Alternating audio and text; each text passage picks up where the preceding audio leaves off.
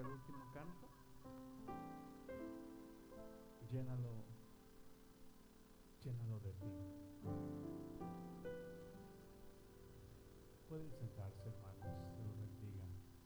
Vamos a orar por algunos hermanos que están enfermos. Vamos a pedirle al Señor que los les dé salud. Amén. Gloria al Señor.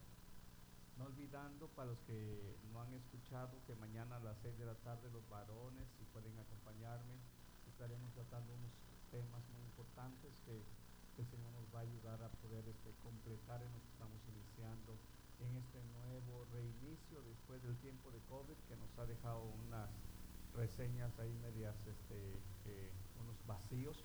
Con la ayuda del Señor vamos a tratar algún tema con los varones eh, referente aún a algo de lo que trae la palabra en esta noche acá y primeramente el Señor estaremos aquí a las 6 de la tarde. Vamos a tomar un cafecito, así que venga hermano Gonzalo, también usted invitado y todos los demás varones este, que puedan estar acá. Gloria al Señor.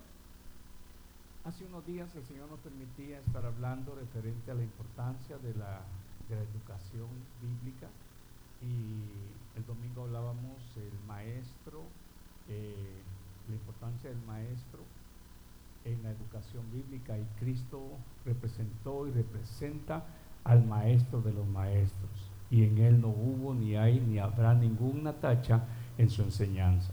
Esta noche hablaremos un poco referente al tema, hermanos, si podemos abrirlo. Me gustaría que usted me acompañe en Hechos capítulo 20. Vamos a ver una lectura en esta noche. Hechos capítulo 20, verso 17. Hemos titulado al mensaje de hoy una enseñanza completa. Usted va a ver por qué, porque no es que el pastor diga, él sí va a traer la enseñanza completa. Vamos a ver lo que el apóstol dijo en, esta, en, esta, en este libro de Hechos, capítulo 20, por favor, si puede ver el verso 17. Vamos a leerlo en el nombre del Padre, del Hijo y del Espíritu Santo. Usted cuando lo tengan puede decir amén. En mi Biblia dice discurso de despedida de Pablo en Mileto. Y el tema de esta noche, de este mensaje, es una enseñanza completa. Uh, comience a meditar usted en primer lugar por qué es tan importante un, una enseñanza completa o más adelante vamos a ver el consejo de Dios completo. Es algo bien importante esto. Mire, leamos entonces, dice el verso 17, enviando pues desde Mileto a Éfeso, hizo llamar a los ancianos. Recuerda esa palabra, a los ancianos. Nomás para que comencemos y, y le tomemos forma a esto, no eran los más viejitos, no eran los más de edad, sino que cuando hablamos ancianos, era hasta cierto punto la gente madura que lideraba aquella iglesia. Como podían haber algunos de edad, como también podían haber otros que no tenían mucha edad, pero representaban una madurez espiritual dentro de la iglesia. Él hizo llamar a estos hombres.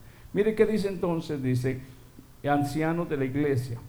Verso 18, cuando vinieron a él les dijo, vosotros sabéis cómo me he comportado entre vosotros todo el tiempo desde el primer día que entré en Asia, sirviendo al Señor con toda humildad y con muchas lágrimas y pruebas que me han venido por las acechanzas de los judíos, y como nada que fuese útil, y como nada que fuese útil he rehuido de anunciaros y enseñaros, escuche usted bien esa palabra, no he rehuido de anunciaros y enseñaros. Todo, todo lo que para el apóstol Pablo entendió que era útil para aquella iglesia. Téngalo en mente. Todo lo que el apóstol entendió que sería útil para aquella iglesia, él no rehusó de anunciarlo ni enseñarlo.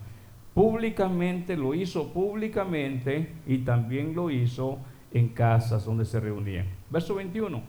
Testificando a judíos y a gentiles acerca del arrepentimiento para con Dios y de la fe en nuestro Señor Jesucristo. Verso 22. Ahora, ahora he aquí, ligado yo en espíritu, voy a Jerusalén sin saber lo que allá me ha de acontecer, salvo que el Espíritu Santo por todas las ciudades me da testimonio, diciendo que me esperan prisiones y tribulaciones. Pero de ninguna cosa hago caso, ni estimo preciosa mi vida para mí mismo, con tal que acabe mi carrera con gozo y el ministerio que recibí del Señor Jesús para dar testimonio del Evangelio de la gracia de Dios. Vaya conectando la palabra de ese mensaje completo el testimonio del Evangelio de la gracia de Dios. Y ahora he aquí, yo sé que ninguno de todos vosotros, entre quienes he pasado predicando el reino de Dios, predicando el reino de Dios, verá más mi rostro. Por tanto, yo os protesto en el día de hoy que estoy limpio de la sangre de todos.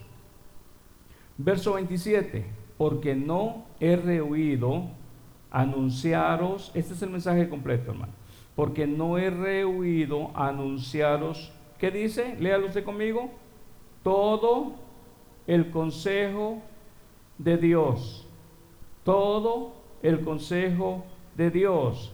Por tanto, mirad por vosotros y por todo el rebaño en que el Espíritu Santo os ha puesto por obispo, para apacentar la iglesia del Señor, la cual él ganó por su propia sangre.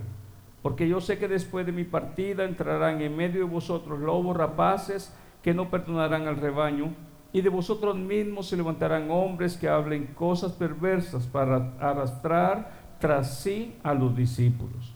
Por tanto, velad, acordaos que por tres años, de noche y de día, no he cesado de amonestar con lágrimas a cada uno. Y ahora, hermanos, os encomiendo a Dios, y a la palabra de su gracia, que tiene poder para sobreedificaros y daros herencia con todos los santificados. Ni plata, ni oro, ni vestido de nadie he codiciado. Antes vosotros sabéis que para lo que me ha sido necesario, antes vosotros sabéis que para lo que me ha sido necesario, a mí y a los que están conmigo, estas manos me han servido. En todo os he enseñado que trabajando así, se debe ayudar a los necesitados y recordar las palabras del Señor Jesús que dijo, más bien aventurado es dar que recibir. Cuando hubo dicho estas cosas, se puso de rodillas y oró con todos ellos. Entonces hubo gran llanto de todos y echándose al cuello de Pablo le besaban, doliéndose en gran manera por la palabra que dijo de que no verían más su rostro y le acompañaron al barco. Este es un momento triste para el siervo y para aquellos ancianos que habían estado con él por tres años. Hemos hablado como la vida de un maestro, como la vida de un líder de esta categoría que el apóstol Pablo menciona acá, que de día y de noche no cesó él de, de, enseñar, de anunciar todo lo que era correspondiente, todo lo que era útil, todo lo que era necesario para la vida espiritual de ellos. Él no se lo negó. Y yo quiero decirles algo en esta, en esta noche, porque es tan importante, hermanos, que todo el consejo de Dios sea compartido sin dejar absolutamente nada excluido. Porque cuando se da todo el consejo de Dios, automáticamente, aquella persona que está siendo, es, que está siendo, eh, eh, que está siendo instruida, está siendo en sí capacitada porque podrá enfrentar y confrontar todas las cosas que en la vida espiritual o en la vida cristiana se viven. Como por ejemplo cuando un joven o nosotros humanamente somos educados y somos este, de una otra manera preparados en la vida, estamos siendo preparados, los jóvenes salen de una universidad o los que no terminaron una universidad, quizás un trabajo donde pudimos aprender una, una, una ¿cómo se dice hermano? Una, por allá lo oí, profesión y se pudo aprender, hermanos, aquella labor, pero eso se está haciendo la preparación para que él pueda ser capaz, para que cuando nuestros hijos son preparados en una carrera o en un trabajo, ellos sean capaces de enfrentar el mundo ya sin nosotros los padres. ¿Y sabe qué, hermano? En la vida cristiana también. El apóstol Pablo está diciendo, por tres años yo no rehuí este, darles a ustedes el consejo completo. Y sabe, hay algo bien importante, más adelante lo vamos a ver en la epístola a, los, a la iglesia de Éfeso, cuando usted lee en la epístola a los Efesios, en el capítulo 6, verso 12, dice que la lucha que ellos tendrían, o la lucha espiritual, no sería contra humanos, sino que contra huestes y contra potestades. Entonces escuche usted bien algo, ¿por qué es tan importante recibir todo el consejo? ¿Por qué es tan importante entender quién es Dios, quién es el hombre, qué es, cuáles son las oposiciones que están en contra del Hijo de Dios? ¿Por qué es tan importante conocer todo ello, porque de esa forma usted y yo entenderemos en qué mundo nos movemos. Hay alguien que en alguna oportunidad dijo, yo no entiendo por qué desde el día que yo vine a Cristo, yo era, vivía una vida tranquilo, dijo un hombre antes, y cuando vine a Cristo, vine y comencé a tener problemas. Es que entraste en una batalla espiritual. Pero lamentablemente lo que ha sucedido es que quizás en algunos casos nos dijeron, ven a Cristo y tus problemas se van a acabar. Cristo nunca dijo eso. El consejo completo es que ciertamente tendremos aflicciones, pero Jesús dijo, no teman porque yo he vencido todas esas clases de aflicciones que ustedes mismos llevarán. Yo diría algo cuando nosotros hablamos del, del mensaje completo mi hermano, mi hermano Marco, mi hermano ah, allá atrás, mi hermano Pedrito y quizás otros están acostumbrados quizás a ver planos como estos. Y aún este, esto, esto no es nada, hermano. Cuando se hace una casa, un edificio, esto no es nada. Esta hoja, hermano, eh, eh, eh, usted puede ver, hermano, hasta 50 hojas de estas en un solo, en un solo plano, ¿es cierto, hermano? Y cada hoja de estas está declarando, hermano, a veces una pared, a veces un pedazo, pero si a usted no le dan el plano completo, usted no ve, puede ver toda la construcción. Y lo que está haciendo el siervo Pablo está diciendo, yo no rehuí de hablarles el consejo completo de Dios. ¿Sabe usted por qué es tan necesario, hermano? Que la enseñanza sea completa. Porque si uno no ve el plano completo, entonces automáticamente, si me hubieran dado solo la mitad, a la hora de construir estaría yo desconociendo esta parte y algo malo cuando vienen a revisar me dirían, eso no lo hiciste bien, pero voy a decir, pero eso fue todo lo que me dieron. Pero si me hubieran dado todo completo, entonces sabría cómo caminar, cómo conducirme, qué medidas y todo lo que se requería para esa construcción. Cuando el apóstol Pablo está hablando de una enseñanza completa o del consejo de Dios, no rehuí de darles el consejo de Dios, dice el verso una vez más 27, porque no he rehuido anunciaros, ¿qué dice? La mitad o todo el consejo. Todo el consejo de Dios. Todo el consejo de Dios. Hay algo tan importante. El apóstol Pablo les habló aún en los planes, escuche usted, el apóstol Pablo les enseñó a la iglesia de Éfeso aún en los planes eternos de Dios. ¿Necesita el cristiano conocer cuáles han sido los planes eternos de Dios aún antes de la fundación del mundo? Sí. ¿Necesita saber el cristiano? Saber que Dios anticipadamente, aún antes de la fundación del mundo, Él ya tenía un plan perfecto para su iglesia. Entonces, cuando hablamos del consejo completo de Dios, miremos lo que en una carta en Éfeso, en Efesios capítulo 1, verso 4, el apóstol Pablo ahora vuelve a repetir parte de este consejo que ellos ya habían escuchado. Mire lo que dice Efesios capítulo 1 y vamos a estar en Efesios. Solo para que usted se dé cuenta, hermano, que cuando hablamos del consejo completo, en primer lugar tenemos que anticipadamente conocer cuáles han sido los planes eternos y perfectos de Dios. Efesios capítulo 1 y verso 4. Si usted lo tiene, dígame cuando lo encuentre, por favor. Amén. Si usted se da cuenta, aquí va a mostrar la determinación de Dios. La iglesia de Éfeso tenía que conocer que bajo la enseñanza del consejo completo de Dios o una enseñanza completa tendría que comenzar del principio. Yo soy parte de una iglesia, soy parte de una congregación, soy parte de los lavados con la sangre de Cristo. Pero ¿dónde comenzó este plan? ¿Dónde comenzó este plano? Aún en la misma eternidad. Wow, tengo que saber entonces que Dios anticipadamente, como dice Pedro, aún el Cordero había sido preparado aún antes de la fundación del mundo. O, Dios mismo cuando Alán cae, entonces Él se inventa y dice, bueno, pero ahora qué vamos a hacer? El hombre ya pecó. Dios no es alguien que hace hasta cierto punto, hermanos, eh, eh, cuestiones eh, que como nosotros los humanos, que a veces aparece algo y decimos, bueno, ¿y ahora qué hacemos? Arreglémoslo y inventamos hacer algo. Dios no. El Dios eterno, el Dios omnisciente, Él anticipadamente, Él tiene todo preparado aún antes de la fundación del mundo. Él lo sabe todo. Ahí es donde muchos entran en la necesidad de pensamiento y decir, bueno, pues si Él lo sabe todo, ¿por qué no le evita? Esa es la necesidad del hombre combatir contra la inteligencia de Dios. Pero miremos entonces, de acuerdo al consejo de Dios, de acuerdo a la enseñanza completa de Dios, ¿qué dice el verso 4? Si lea desde el verso 3. Bendito sea el Dios y Padre de nuestro Señor Jesucristo, que nos bendijo con toda bendición espiritual en los lugares celestiales, en, en Cristo. Verso 4, según nos escogió en Él en Él antes de la fundación del mundo para que fuésemos santos y sin mancha delante de Él.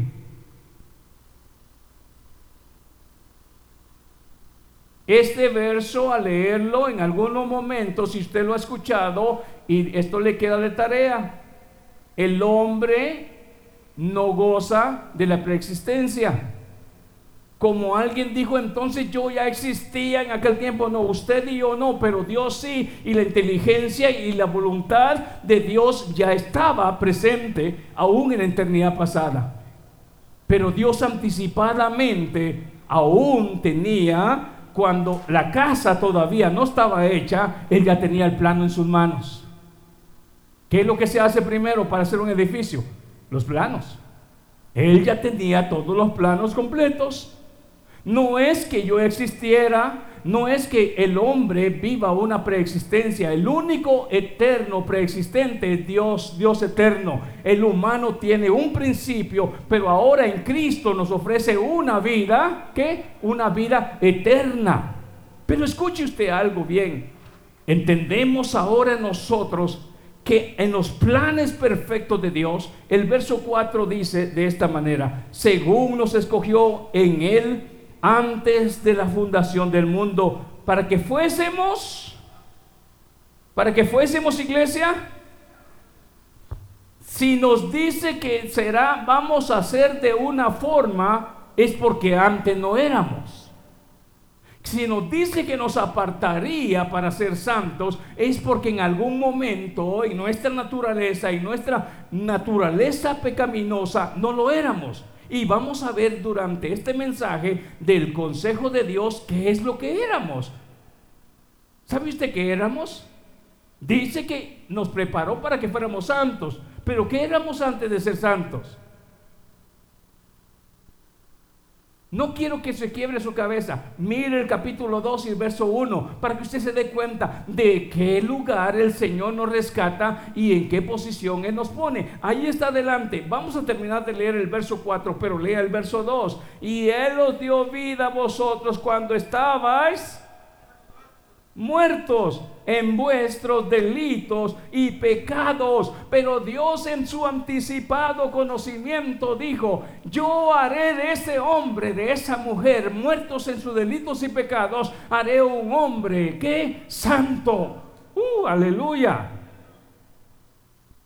Y lo peor de todo, para vergüenza de él mismo, para que no se, para que no se jacte de su presencia. Yo lo voy a hacer no lo va a hacer Él.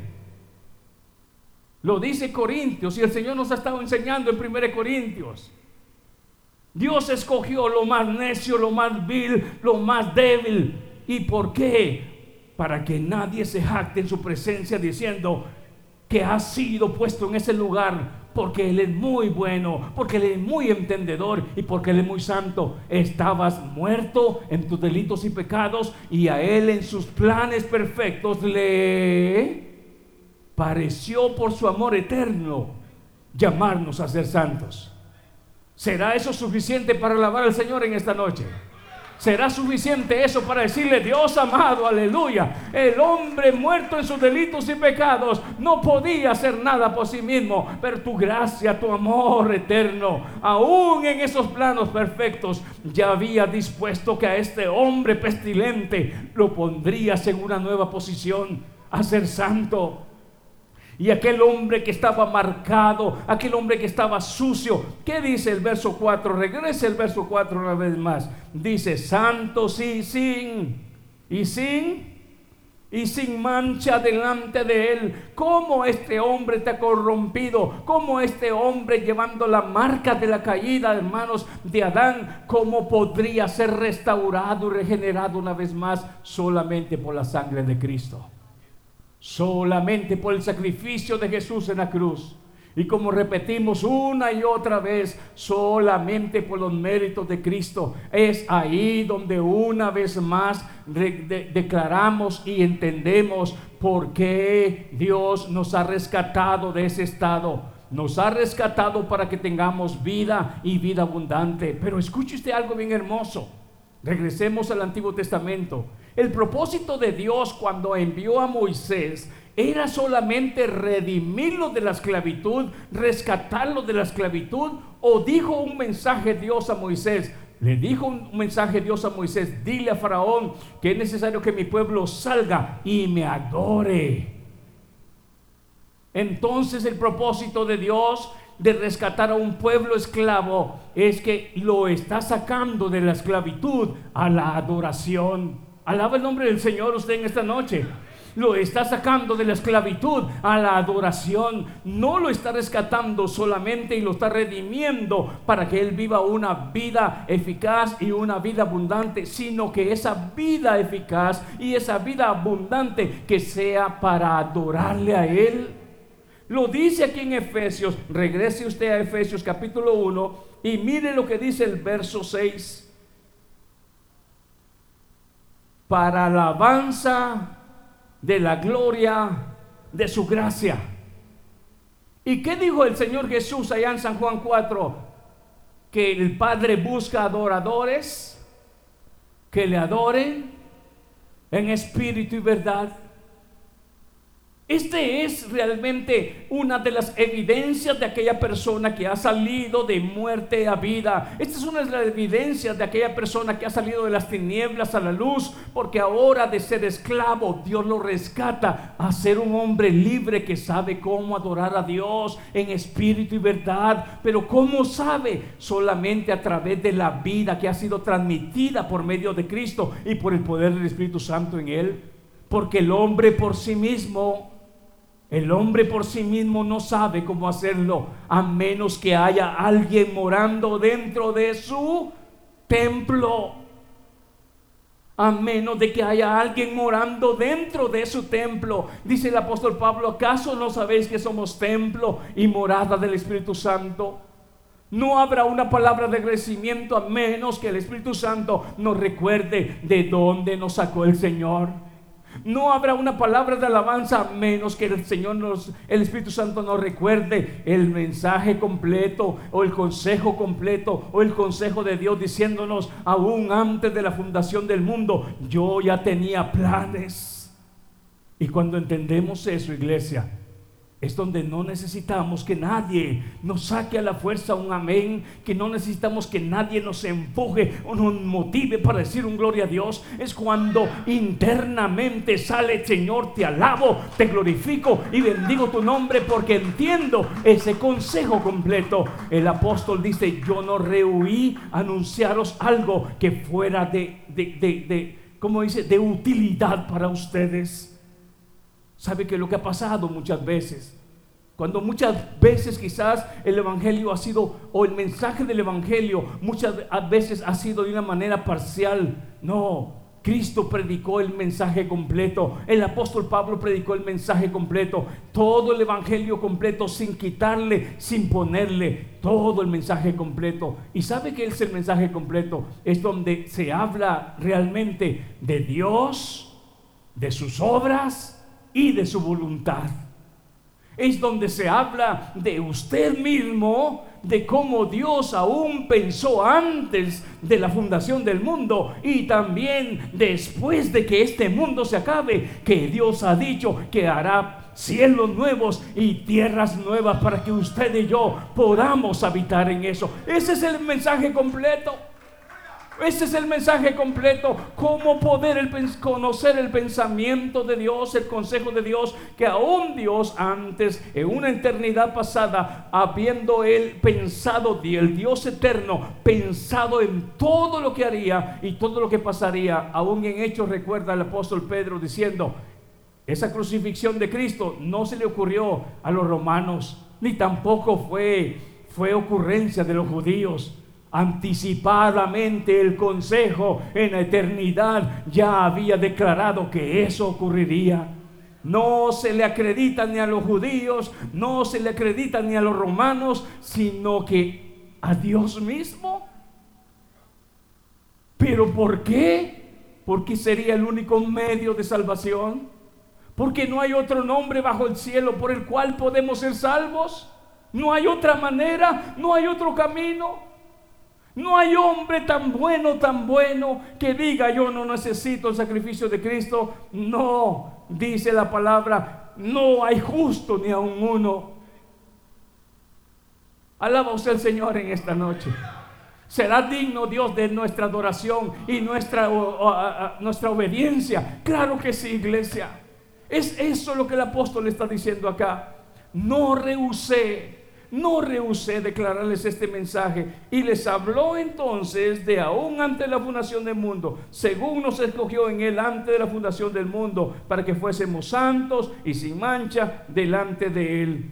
En amor, dice el verso 5, habiéndonos predestinado para ser adoptados hijos suyos por medio de quién? De Jesucristo, según el puro ¿Alguien lo obligó? ¿Tenía que hacerlo Dios? Cuando usted hace por el puro afecto de su voluntad algo, nadie lo está forzando. No está obligado a hacerlo si no quiere.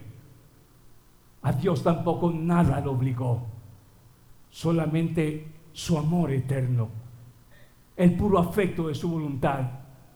Y si usted hoy está dentro y si usted lo ahora entiende lo que es en Cristo, la nueva posición que usted tiene en Cristo, la tiene no por usted mismo, la tiene por el mero afecto de la voluntad de Dios en sus planes eternos.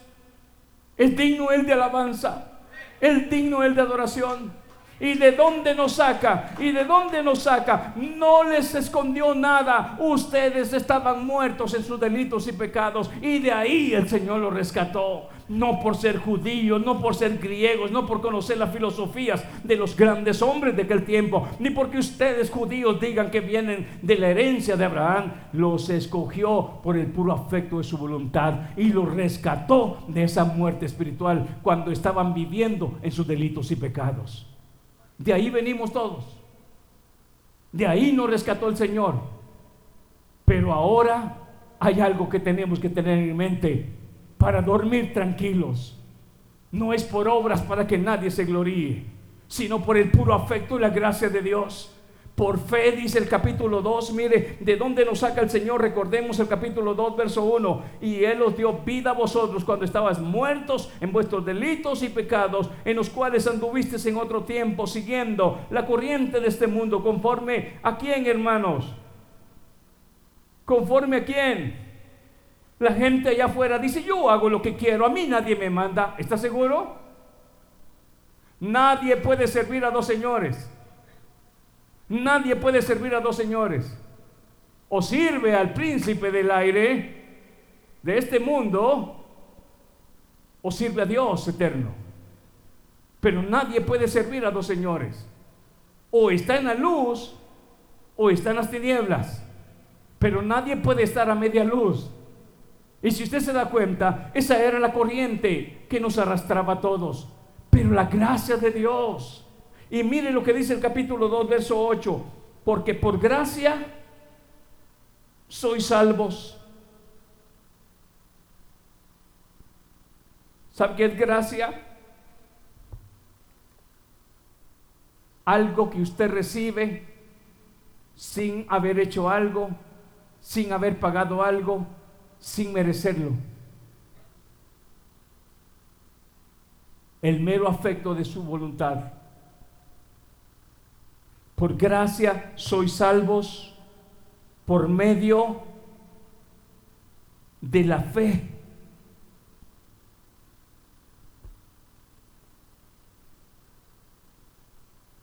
Creemos que Jesús es nuestro único Salvador. ¿Tiene esa convicción usted? Si no fuera por ti, Dios eterno, yo todavía estuviera cautivo en esas corrientes de ese mundo. Si no fuera por ti, yo estaría muerto todavía en mis delitos y pecados. Pero ahora por gracia soy salvo por medio de la fe que ahora entendemos que alguien tomó nuestro lugar, que Jesús, Él era el único capaz de poder darnos a nosotros vida y poder tener perdón y salvación a través de Él. Pero sabe que hermano, qué bonito es cuando nuestro interior tiembla ante esas convicciones y decir, bendito sea tu nombre Dios, porque yo por mí mismo nunca hubiera podido, pero es tu favor, tu afecto, tu amor, tu voluntad eterna, aún antes de que yo mismo existiera. Y aquí la palabra dice en el verso 8, porque por gracia sois salvos por medio de la fe. Esto, este es el mensaje completo, hermano. Este es el consejo de Dios de lo que leímos allá en Hechos. No evité, no rehuí darles el consejo de Dios completo. No, no les di algo a medias. Quiero declararles cómo ustedes están en la posición que están, estaban muertos, ahora son santos y el Señor los ha limpiado porque por la gracia de Dios, el favor eterno de Dios y por la fe en Jesucristo, ustedes están adentro. Y mire usted lo que dice el verso 8. Y esto no se les ocurrió a ustedes. Esto no es un plano que ustedes inventaron. Esto no es por actividad humana. Esto es por el puro mover del amor y el afecto de nuestro Dios. Si usted se da cuenta, en este momento dice, y esto no de vosotros, pues es don de Dios. A Él sea la gloria, hermanos.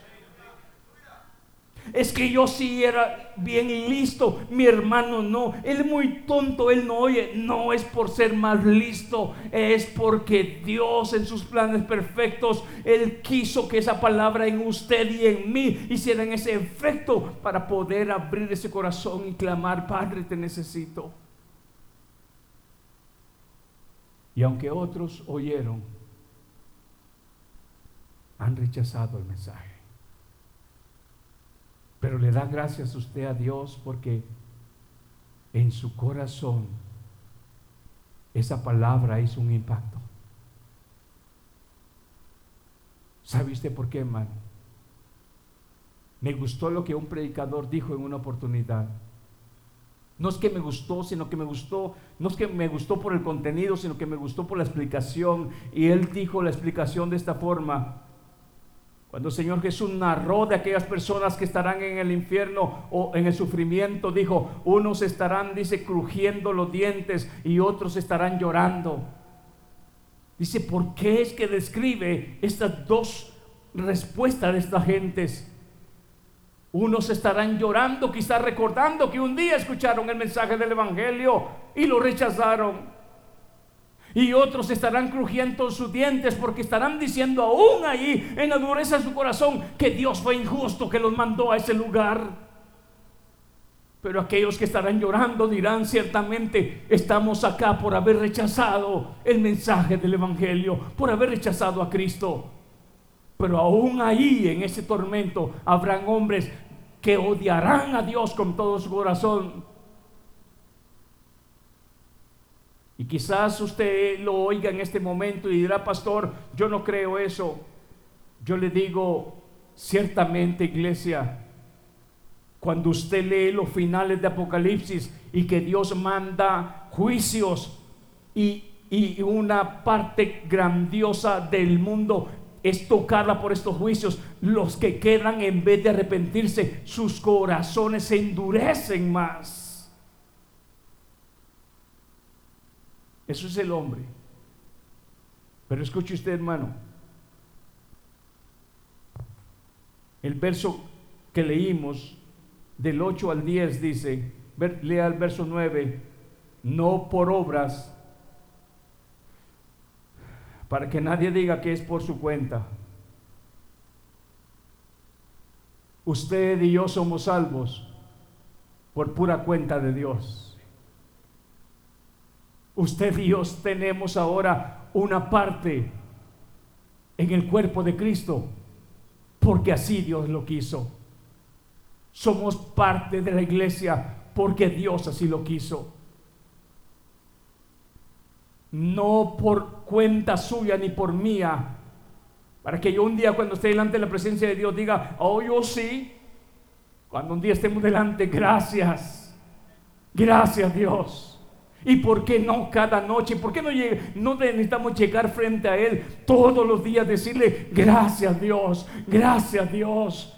Porque cuando salgo a la calle veo la maldad y como dice Santiago, este mundo bajo el maligno y podemos decir gracias porque yo puedo levantarme y decirte gracias por haber pensado en nosotros, en mí, aún antes de la fundación del mundo. Gracias porque puedo doblar mis rodillas y decir, tú lo hiciste, tú lo hiciste, fue tu plan, fue tu voluntad. Fuiste tú, no fui yo. Fue un regalo, fue un don de Dios. Hermanos, y que todos los días podamos levantarnos con esa alegría. ¿Sabe usted que ese es el gozo de nuestra salvación? ¿Sabe usted que por eso, eso, eso es lo que debe reflejar alegría en nuestro rostro todos los días, aún a pesar de todas las tribulaciones que pasamos humanas? Porque nada se compara, hermanos, a la gloria venidera. El apóstol Pablo dice, nada de lo que sufrimos temporalmente se compara a la gloria venidera. Sufrimos enfermedades, sufrimos dolencias, sufrimos la vejez, sufrimos muerte, sufrimos dolores, sufrimos separación de, familia, sufrimos cuestiones económicas, sufrimos tantas cosas, pero nada de ello se compara a la gloria venidera. Y cuando entendemos eso, esa gloria venidera viene y esa esperanza nos llena nuestro corazón. ¿Por qué? Porque por gracia soy salvo. Es lo que el salmista dice en el Salmo 51. Vuélveme el gozo de tu salvación. ¿Sabe qué iglesia? ¿De qué le sirve al hombre que gane todo el mundo, todo, todos los bienes del mundo, dice Cristo, y perdiere su alma? Entonces comparemos casas, hijos, trabajos, profesiones, bienes y mi salvación. Mi vida eterna con Dios, ¿qué vale más? Es ahí donde Cristo dijo, aquel hombre que encontró una perla valiosa en un campo, vendió todo lo que tenía porque él quería poseer esa perla preciosa. Oh, si tan solamente así miráramos cada día ese regalo y ese don de Dios que Dios nos regaló como una perla preciosa. No es cualquier cosa, es una perla preciosa porque cuesta la sangre de Cristo y el tener ese tesoro en nuestras vidas provocaría y debería provocar todos los días un gozo interno porque por gracia somos salvos. Y sabe iglesia, cuando entendemos eso, eso es lo que nos da esperanza. Y si vivimos, para Él vivimos. Y si morimos, para Él morimos. Sea que vivamos o que muramos, somos del Señor. Somos del Señor.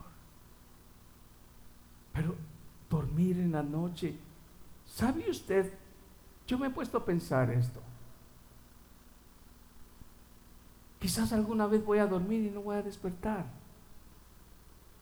Ya que se va a asustar va a ser mi esposa, pero yo voy a estar con el Señor. Yo no sé si usted lo ha pensado. Yo salgo de mi casa y le digo, yo no sé si voy a regresar o me van a regresar. Cuando me levanto, yo me levanté, pero yo no sé si alguien más me va a acostar. ¿Sabe usted, hermano, si eso no es vivir desconfiado, eso es entender que la vida del hombre es como la flor del campo. No rehusé declararles el mensaje completo. Trabajemos y hagamos planes, pero no olvidemos que todo lo que nosotros obtenemos en esta tierra terrenal no lo podremos llevar.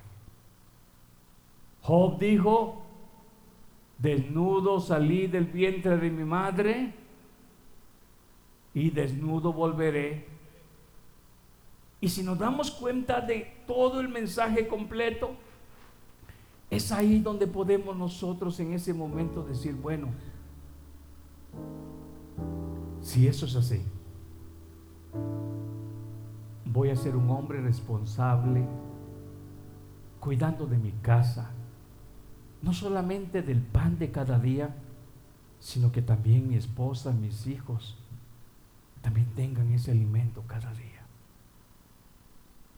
Y cuando puedo darme cuenta de esta palabra, puedo ver en este verso lo que el apóstol está tratando de decir. No he rehusado de darles el mensaje completo. La pregunta de esta noche es si nos han dado el consejo de Dios. ¿Qué tal si esta noche podemos decir, dame esa fuerza, ese ánimo para abrazarme de ese mensaje?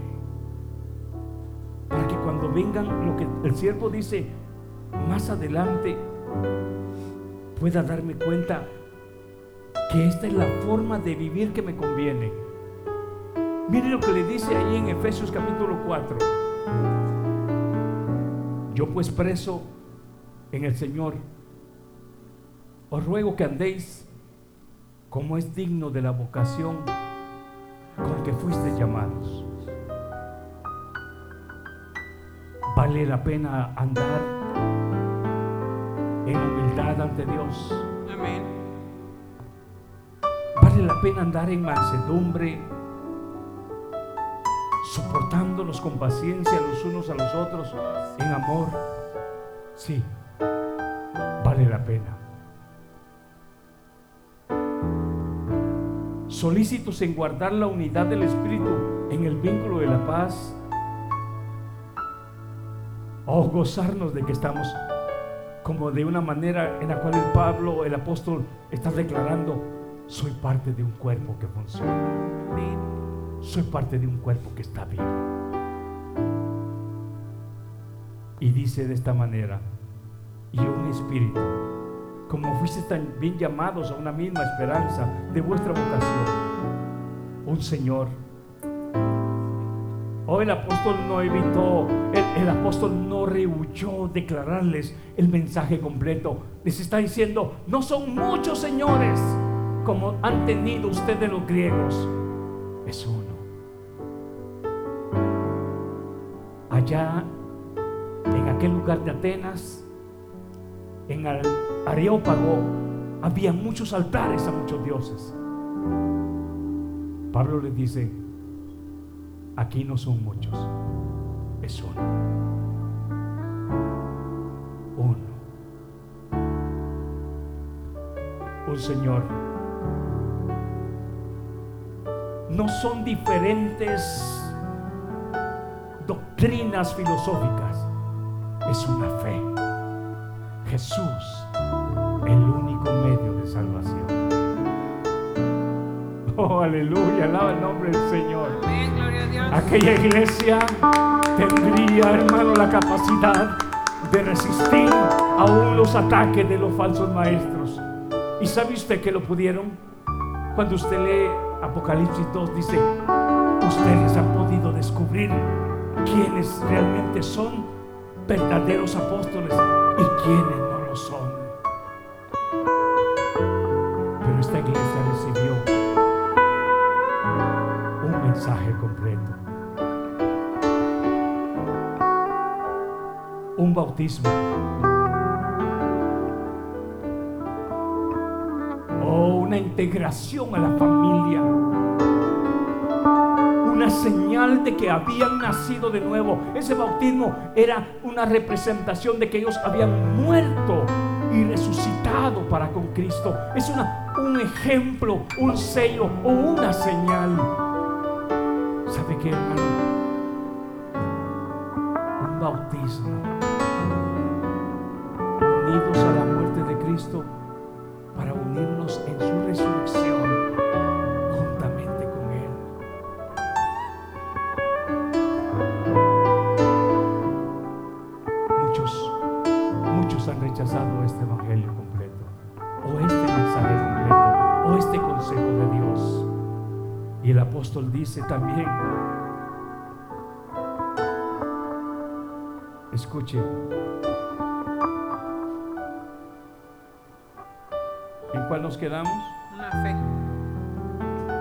fe, un bautismo, un Dios, un Dios y Padre de todos. Oigan, no se me separen como que si fueran hijos de diferentes padres. Es un solo Padre. Y los que están al lado de ustedes son sus hermanos. Amén. Engendrados, como dijo Juan en capítulo 1, no por voluntad de hombre, ni de sangre, ni de carne, sino por Dios. Por Dios. Ustedes, iglesia, solamente tienen un Padre, un Dios, un Señor, una fe, un bautismo. Oh, hermano, una enseñanza completa nos ayuda a poder ver los planos de Dios con más claridad. ¿Qué tal si le pedimos al Señor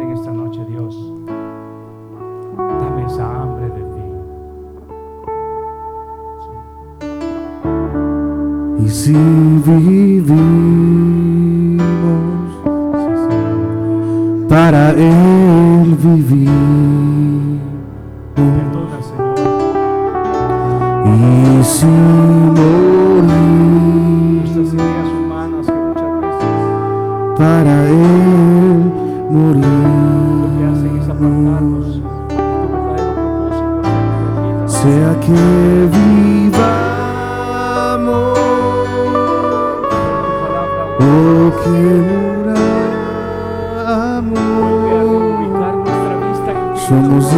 Señor.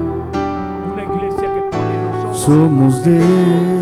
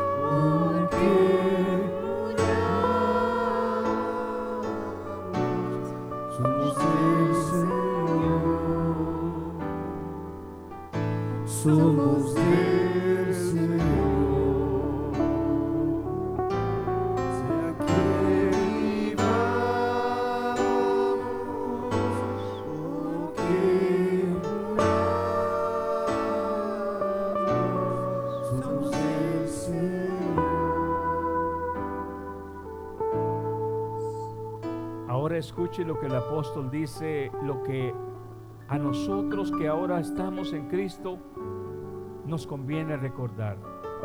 Efesios 4, 17 dice, esto pues digo y requiero en el Señor, que ya no andéis que ya no andéis como los otros gentiles, que andan en la vanidad de su mente, teniendo el entendimiento entenebrecido, ajenos de la vida de Dios, por la ignorancia que en ellos hay. Nosotros ya no podemos andar así, por la dureza de su corazón, los cuales después que perdieron toda sensibilidad, se entregaron a la lascivia para cometer con avidez toda clase de impureza. Mas ahora lo que nos conviene, escuche, verso 20, mas vosotros no habéis aprendido así a Cristo, si en verdad le habéis oído y habéis sido por él enseñados, conforme a la verdad que está en Jesús. En cuanto a la pasada manera de vivir, despojaos del viejo hombre que está viciado conforme a los deseos engañosos y renovaos en el espíritu de vuestra mente y vestíos del nuevo, vestíos del nuevo hombre creado según Dios en la justicia y santidad de la verdad.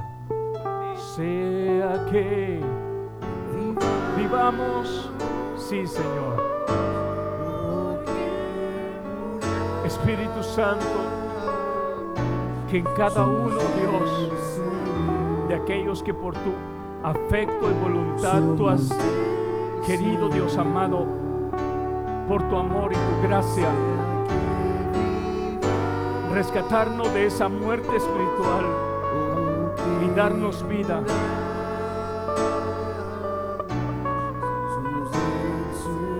Ayúdanos para que en obediencia a tu palabra y a la guía de tu Espíritu Santo podamos caminar, oh Dios, más conforme el Espíritu guía y no conforme, oh Dios, a los deseos que batallan en nuestro cuerpo y no conforme a las concupiscencias de nuestra carne, tu voluntad, Dios. Gracias, gracias, porque es un don tuyo, Dios. No fue idea ni plan nuestro. Cada día, oh Dios, eres tú. Cada momento sigue siendo tú. Y mañana, eternamente, seguirá siendo tú. La gloria y la honra, Padre, en el nombre de Jesús. Amén y amén.